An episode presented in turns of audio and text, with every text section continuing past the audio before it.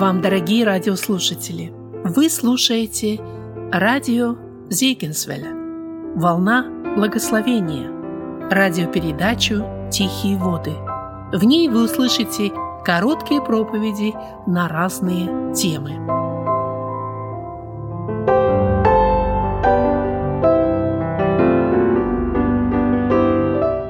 Я для нашего рассуждения предлагаю прочитать из первого послания апостола Петра со второй главы 11 стих. 1 Петра, 2 глава, 21 стих. «Ибо вы к тому призваны, потому что и Христос пострадал за нас, оставив нам пример, дабы мы шли по следам Его». Братья и сестры, наше рассуждение я хотел бы разделить на две части. В первой части мы поговорим о семье, а во второй части мы поговорим о Христе – вот апостол Петр пишет о том, что призвание верующего человека – идти по следам Христа. Но вот находясь уже несколько дней в лагере, я имел этот стих всегда так вот в памяти своей и рассуждал, что нужно сделать, чтобы я и моя семья, мы шли по следам Христа. Ну и, во-первых, братья и сестры, конечно, нужно отметить, что наши дети идут по следам родителей. Наши дети идут по следам отцов и матерей – что такое след? След – это отпечаток чего-нибудь. Я думаю, мы с этим словом знакомы, потому что, находясь, может быть, в лесу, особенно в зимний период, мы где-то увидели заячий след. Это отпечаток зайца. Или, допустим, мы говорим отпечаток ноги или отпечаток колеса автомобиля. Наши дети идут по следам родителей. Вы знаете, э, в общем-то, мое служение больше оно относится к молодежи, так вот, э, там у себя в Америке. И иногда встречаюсь с таким вот эм, выражением. Ну, чаще всего это говорят родители. Говорят, да, молодежь у нас сегодня такая. Я думаю, братья и сестры, что более правильно сказать, что родители такие. Потому что вот если, допустим, нужно решить какой-то вопрос в отношении молодежи, то больше трудностей с родителями, нежели с самой молодежи. Молодежь, они ну, более молодыми, с ними легче поговорить, их можно больше направить в ту или другую сторону. И поэтому э, вот наше внимание мы обратим сегодня больше на родителей. В Библии, э, вернее в мире есть такое вот выражение. Яблоко от яблони недалеко падает. Вы слышали такое выражение? Вот есть подобное выражение в Библии, только это библейское выражение. Какова мать, такова и дочь. Ну, думаю, в отношении сыновей можно сказать то же самое. Вот если мать такая, то и дочь будет такая. Если сын такой, то и если отец такой, то и сын будет такой. Вот вы посмотрите, библейские примеры. Иаков обманывает отца своего. Проходит время, братья или сыновья Иакова обманывают родного брата Иосифа. Кроме того, они посмели обмануть своего отца. То есть есть определенный закон сения и жатвы. Братья и сестры, вот когда мы с вами читаем о царях иудейских, то там есть такое вот выражение, повторяющееся очень часто. Ну, допустим, Царь Иоас, это был благочестивый человек, делал угодное в очах Господа. Умирает Иоас, воцаряется сын его Амасия. Ему было 25 лет, молодой человек. Он становится царем, и мы читаем, он во всем поступал так, как отец его. То есть он пошел точно по следам отца. Ну или, допустим, умирает Амасия, воцаряется Азария, это уже внук Иоаса, и мы читаем, ему было 16 лет, молодой человек, он делал угодное в очах Господа во всем так, как поступал Амасия, отец его. Братья и сестры, и если дальше мы будем прочитывать книгу царств, то мы заметим, что эта закономерность, она практически везде соблюдается. Допустим, царь Манасия делал неугодное в очах Господних, пролил много невинной крови. Вместо него воцаряется Амнон, и он пошел, написано, той уже дорогу, которую ходил отец его Манасия. Братья и сестры, и в положительном смысле, и в отрицательном смысле дети идут за своими родителями. Вы знаете, друзья, след застывший очень тяжело стереть. Я за два дня до уезда в Америку, э, в Россию сюда, заливал у себя бетон. Сзади патио, впереди перед домом. И вы знаете, ну заливали мне э, специальная компания. И когда они закончили работу, я заметил, что один человек остался стоять. Вот он оперся на дерево и вот просто стоит. Я подошел к нему и спрашиваю, а вы что не уезжаете домой? Он говорит, я здесь сторожу, чтобы никто не оставил своего следа на свежий бетон. А как вы думаете, братья и сестры, почему? Потому что однозначно, если этот след застынет, его стереть будет почти невозможно. Да, если кто-то попытается сделать что-то стереть, то будет очень некрасиво. Думаю, братья и сестры, вот если в жизни мы оставили какой-то нехороший отпечаток, да, покаяние можно принести, Господь прощает, но, друзья, отпечаток может все-таки остаться. Вы знаете, вот есть такое хорошее стихотворение. Автор выразил вот эту вот мысль. Вот однажды мальчик в доме незавидных детских лет в доме всех приметил, кроме одного. Папаши нет. На дворе была зима, и увидев он отцовские следы, подумал, чем заняться в эту зимнюю пору. И как не на чем кататься, он устроил сам игру. След папашин он примерил, совпадает, Хорошо, след во след и так пошел. Может быть, кто и заметил, как он мерил и шагал. Как всегда, такие дети, он был худеньким и мал. Но он вдруг остановился, шаги мерить прекратил, дом большой перед ним открылся, где написано «трактир». Что тут делать он не знал. Как войти он мало думал и уже внутри стоял. Видит на столах бутылки, люди пьют, затем едят, на него с досадой, пылкой, с удивлением глядят. Тут отец себе не рад и думал, а как же он нашел? И скричал, «Тебе что надо? Ты зачем сюда пришел?» Перепуган через меру, мальчик дать ответ начал. То следы я, папа, мерил, вас нечаянно нашел. Марш отсюда, а то всыплю, и отец кулак сжал. Мальчик только дверью скрипнул и скорее домой бежал. Рассказывать дальше не буду, друзья. Ну вот очень хорошо изображена вот эта вот ситуация. Он пошел по следам отца, он не мог прийти в другое место, как только там, где находился отец. Друзья, у меня маленькие дети, вот только двое детей. В переживании, вот и слушая вот проповеди братьев, нелегко быть родителями, конечно. Но одно я понял, друзья, дети будут идти по моим следам. Однажды я переехал в дом молитвы. Это был не воскресный день, примерно под вечер. Не знаю, почему так получилось. Открываю дверь дома молитвы. Внутри было темно, и я успел заметить маленького мальчика. Э, чем он занимался? Он э, поставил пипитру и регентует. Ну, в общем-то, я наблюдал минут 10, так, через щель. Точно как отец. Я удивился. Даже движение рук, точно как у отца. Друзья, он подходил к пианино, давал тональность, он выходил. В доме молитвы никого не было. Я так и не понял, как он там оказался. Я там автомобиля не видел. Однозначно, он на машине не ездит. Но я понял, он подражает своему отцу. Он пошел по следам отца. Братья и сестры, сегодня ему 14 лет. Он играет молодежному хору на фортепиано. Он, он будет регентом, похоже. И вы знаете, я иногда так вот думаю, вот у нас много вопросов, а как же, а как же так сделать, чтобы дети были верующими? И вот мы сегодня в посте и молитве, понимаю, и об этом молимся. Дети идут по следам отца. Какова мать, такова и дочь. Какой след оставляю я в церкви? А, братья и сестры, вы помните, об Авеле написано, что вера его и по смерти говорит еще. То есть след веры Авеля остался на года. И даже мы спустя вот тысячелетия читаем об этом.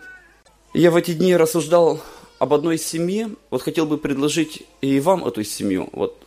Они очень мало в Библии сказаны. Это 25 глава, книга Паралипоменон, первая книга. Там идет речь о том, что Давид отделил 24 череды певцов, назначенных на служение по жребию – ну и там э, мы читаем, что был отделен Асав, его семейство, Иман и Едифун. И вот такой человек по имени Иман. Может быть, для кого-то это имя не совсем знакомо. В четвертом стихе перечисляются имена этого э, сыновей этого человека. И в пятом стихе написано, все эти сыновья Иемана поразорливца царского, по словам Божьим, чтобы возвышать славу его. И дал Бог Еману 14 сыновей, и трех дочерей. Вот, кстати, в лагере был вопрос в отношении рождения детей. Якобы в Ветхом Завете женщины, они не стремились иметь много детей. Ну, друзья, вот, по крайней мере, хотя бы одна эта семья уже является примером. У Имана было 17 детей. Я не знаю, здесь в лагере есть человек, у которого есть 17 детей? Может быть, нет. Хотя я знаю семью, в которой есть 22 ребенка. Знаю пару семей, где 17 детей. Может быть, и вы знаете. Я не знаю, друзья, будут ли у меня 17 детей. Наверное, нет. Друзья, кто знает. А вот, друзья, даже, может быть, не от количества детей, а от качества воспитания. Вы посмотрите, чем они занимались. Все они под руководством отца своего пели в доме Господнем с кимвалами, псалтырями и цитрами в служении в доме Божьем по указанию царя Илиасафа Дифуна и Имана. Обратите внимание, у Имана был семейный оркестр. Как вы думаете, братья и сестры, 17 детей в лучших музыкальных инструментах, чтобы играли, это легко или сложно? Это сложно. Вы знаете, у нас в семье 7 детей у родителей.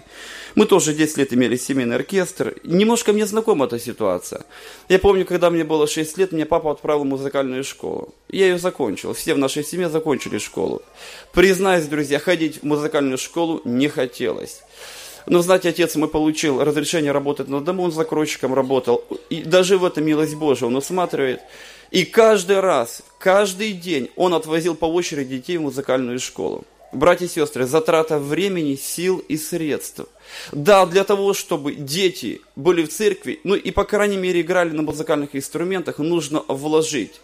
Братья и сестры, это вложение дается очень трудно.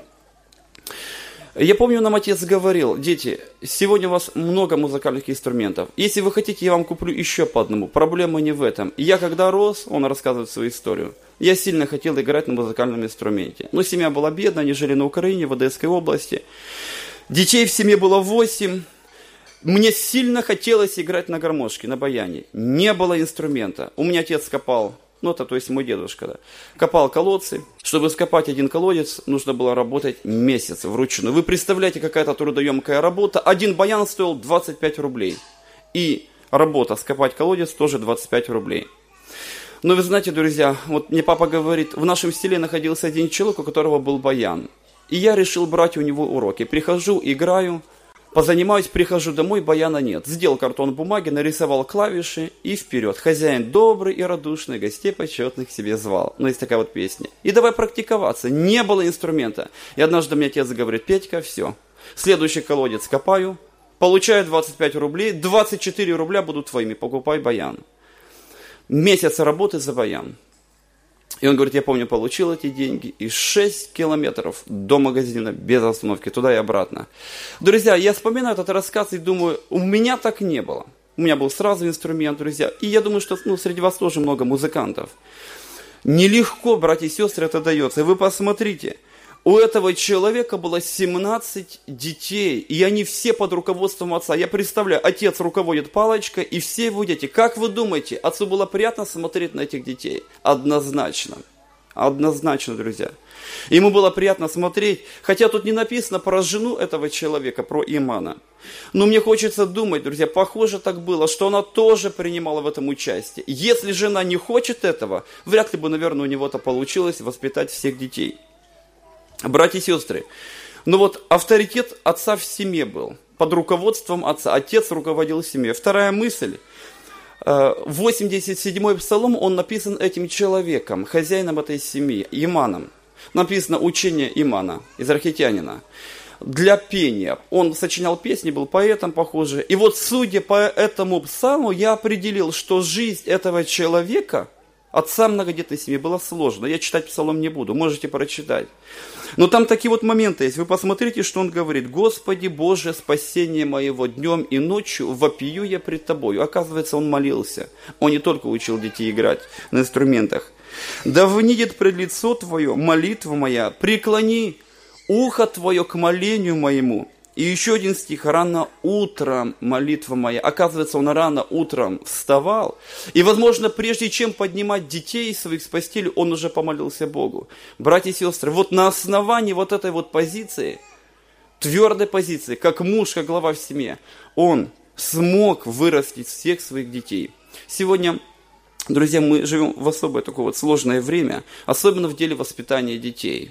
Это э, public school, то есть вообще образовательные школы, вот, допустим, вот у нас в Америке, и много трудностей. Это навязывание вот этой вот идеи свободы человека даже по отношению от родителей. Братья и сестры, нам нужно быть таким, как Иман. Вы посмотрите, в третьей книге царств, когда написано про царя Соломона, о его мудрости, написано, что он был умнее, простите, мудрее Ефана, Израхитянина и Емана. Да, то есть Соломон был умнее этого человека. Умнее. Братья и сестры, до Соломона Еман был мудрым человеком. Оказывается, для того, чтобы вырасти детей, нужно еще иметь мудрость. Да, этот человек был не только молитвенником, он был мудрым человеком. Братья и сестры, он был, кстати, потомок Корея, потомок Корея и сынов Кореевых. Итак, братья и сестры, вот семья Имана. У нас был такой стих, вот мы рассуждали, о том, что человек наполнил колчан свой стрелами, и он не останется в стыде, когда будет говорить с врагами в воротах. Э, Все-таки что это означает? Думаю, что где-то и буквальный смысл. я думаю, что если бы враги подошли к дому Имана, они бы, наверное, остались в стыде, если бы все 17 человек вышли с инструментами друзья, остались бы в стыде. Кстати, в Ветхом Завете есть такая военная тактика, библейская военная тактика, когда моавитяне, аммонитяне и обитатели горы Сиира вышли на войну против Иосафата, царя иудейского. Какую военную тактику избрал Иосафат? Он выставил певцов впереди. И поэтому они не остались в стыде, когда их встретили враги.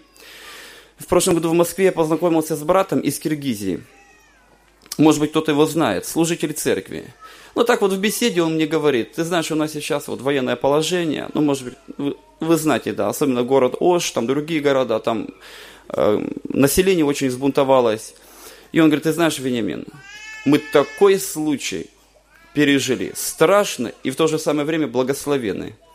Я говорю, ну расскажите. Он говорит, однажды утром ну, может, не утром, может, где-то к обеду, так вот, мы увидели, что толпа безумствующей молодежи движется по направлению к нашему дому. Они сжигали все на своем пути. Дымовая шашка, дом в пламени.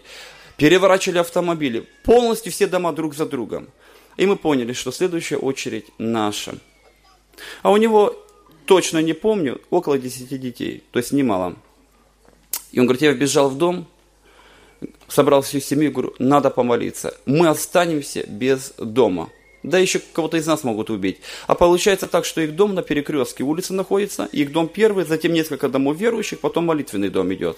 Если они начнут с нашего дома, то они дойдут до молитвенного дома, и это будет страшно. Что делать? Какую тактику избрать?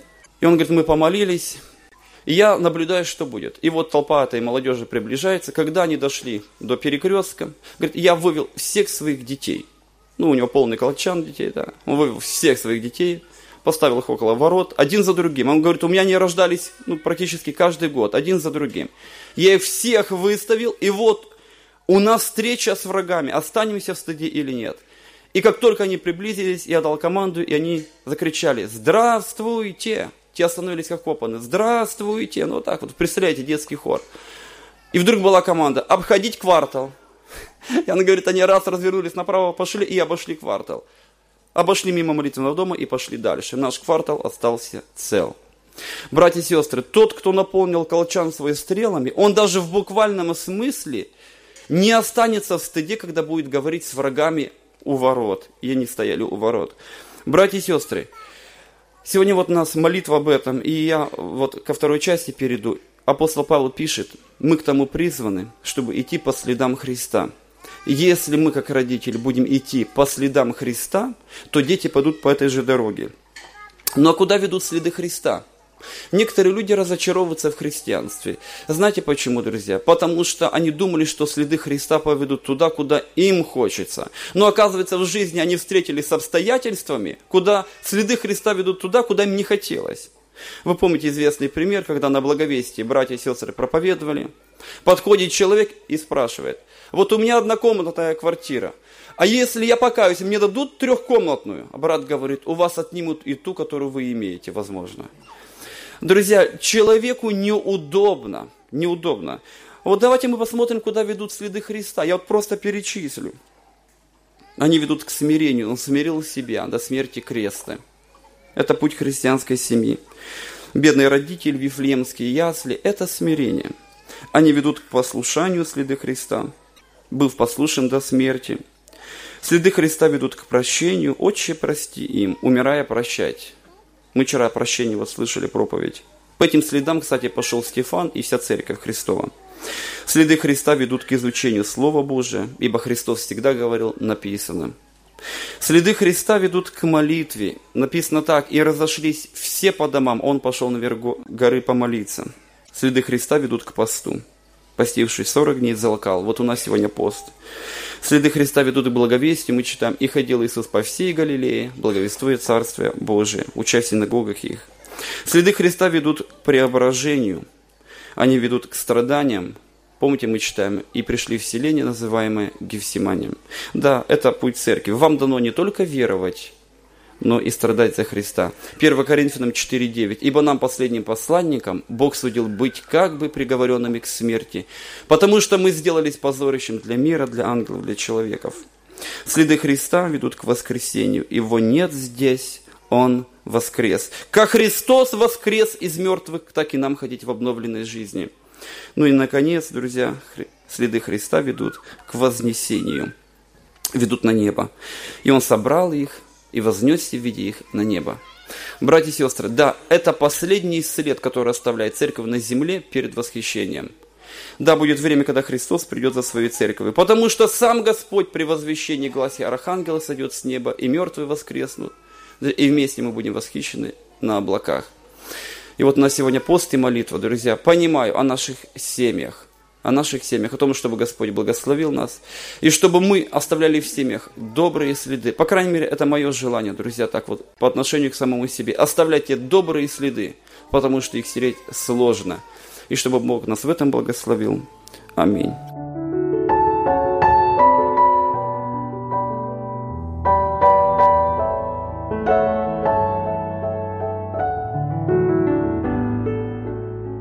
Вы слушали радиопередачу «Тихие воды».